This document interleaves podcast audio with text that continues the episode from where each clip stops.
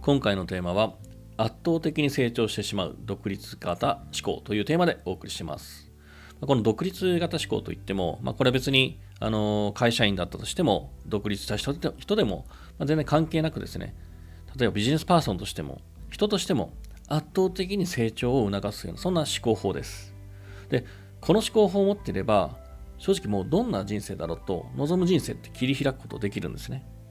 で逆にこういう思考を持ってないと正直人生楽しくないし不満だらけだしっていうかもう望む人生なんて切り開くことなんてできないんですよね。で僕はあの結構、まあ、いろんな仕事をしていてあのこういうマイナスなある意味マイナスっていう状態な人生にいる人も結構見てきたり相談を受けてるんですけどもそういう人はもうほぼ例外なくですねこの思考と逆の思考を持ってるんですよね。で逆の思考を持ってるからこそなかなかマイナスな状態から抜け出せない。逆にこの思考を持つことでマイナスな状態からは結構スルッと抜け出すんですよね。なのでもう本当これはやった方がいいというよりもマストな思考法です。これ絶対持っておいた方がいいという思考法。でその思考思考法っていうのはまあここからあの一つだけなんですけどお伝えするのがどんな結果とか現実に対しても自分自身が責任側に立つということ。これが思考法です、この思考法。まあ、責任者意識という言い方もあるんですけども、でちょっとこの思考法の説明をする前に、全く逆の思考法について話すと、逆の思考法は自分自身が責任側に立つんじゃなくて、自分が結果側に立つということ。これね、被害者意識という言い方もあります。で、この結果側に立つ被害者意識を持っている人の、まあ、思考法とか口癖ってこんな感じなんですね。なんでやってくれないの？どうしてそうなったの？あ、なんかもう会社使えないんだよなとか、会社は何もしてくれないんだよなとか、やっぱ国がダメなんだよとか、国のせいで今こんな状態になったんだよとか、こんな風にね、結果の原因を、まあ、他人ですね、人に押し付ける。そしてとにかく、それに対して環境に対して不満だっていうことを、自分のせいじゃなくて、誰かのせいで不満だっていうことをまき散らす。こんな思考法です。だからその問題に解決問題を解決したいと思っても、自分以外のものに原因を置いてるので、そこに解決しようとするんですね。そこに解決しようと働きかけるんですよ。自分じゃないんですよ。他の誰か。ななんでかというと、他の誰かのせいで、何かのせいでこうなったから。まあ、こういう被害者意識を持つことなんですね。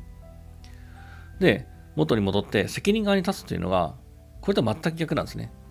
どんな結果に対しても自分の選択行動の結果だと捉えるんですよ。そこが原因だと捉える。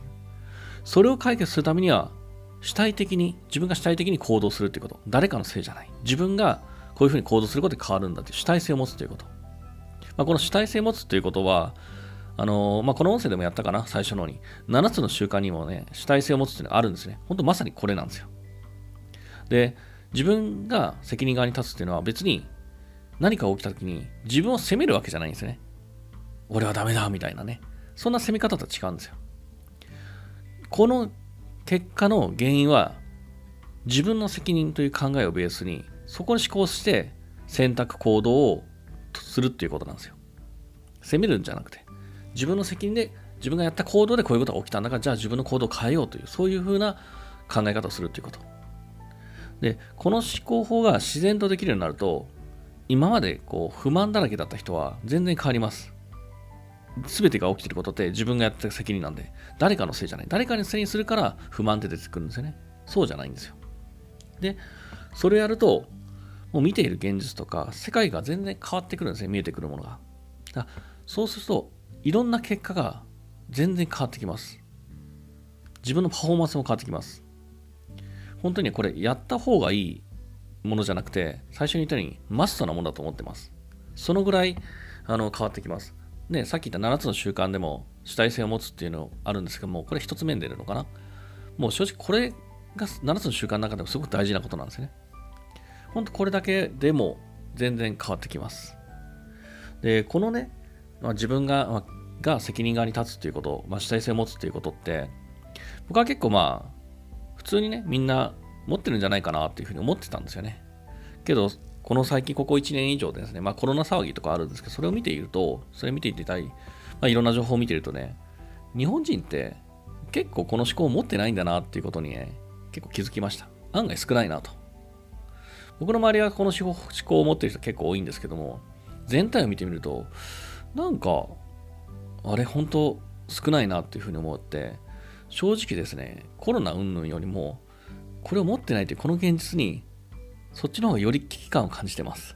そのぐらいやばいな、まずいなとは思ってます。まあ、本当にね、この自分自身が責任側に立つということ、主体的に生きるということ、もう本当これを自然と考えられるようにするだけで、もう結果も自分の成長も全然違ってきます。なのでぜひですね、この自分を責任側に置くということ、主体的に生きるということ、それをぜひ、まあ、身につけていってください。というわけで今回は以上になります。どうもありがとうございました。